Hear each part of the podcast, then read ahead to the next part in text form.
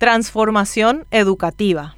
Un deficiente sistema de comunicación desde el MEC y por otro lado un fanatizado sector de la población, sesgado por su conservadurismo extremo y su falta de información, están por enterrar el Plan Nacional de Transformación Educativa que es urgente y necesaria. La crisis de aprendizaje en matemáticas es generalizada. Los recursos socioeconómicos se asocian positivamente a los niveles de aprendizaje. Los más vulnerables económicamente generalmente tienen peores desempeños y los más favorecidos mejores desempeños. Lo señala el diagnóstico del actual sistema educativo paraguayo realizado en el marco del diseño de la estrategia del Plan Nacional de Transformación Educativa. Se basan los resultados de PISA-D e indica que también son preocupantes los índices en ciencias y en lectura. El Plan Nacional de Transformación Educativa propone ante esta crisis un cambio en el enfoque de la educación paraguaya. Sin análisis del contenido curricular por el momento, se proponen nueve políticas públicas. Plantea aumentar el presupuesto para educación, propone inclusión para que todos, niñas y niños, tengan acceso a un sistema de calidad. Habla de interculturalidad porque somos un país donde conviven distintas culturas nativas y foráneas. Se habla de género, porque niñas y niños deben tener, por ejemplo, sanitarios diferenciados en las escuelas. Y se habla de personas sujetos de derechos, porque como seres humanos tenemos derechos. Pero el grupo que se identifica como pro vida y pro familia, compuesto principalmente por católicos y evangélicos, se cierra al uso de las palabras inclusión, interculturalidad, género, derechos. Qué fuerte. Se trata de conceptos que existen aunque se nieguen.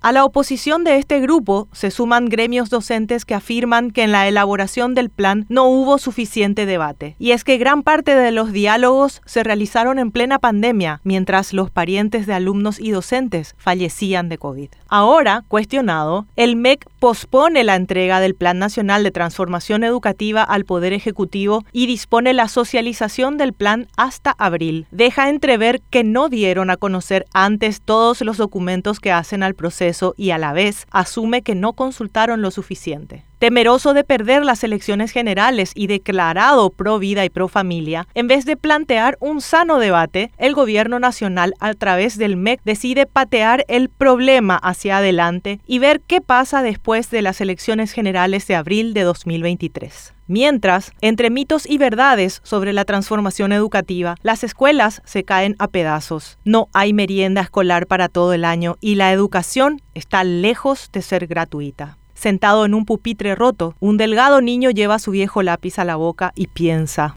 en su futuro.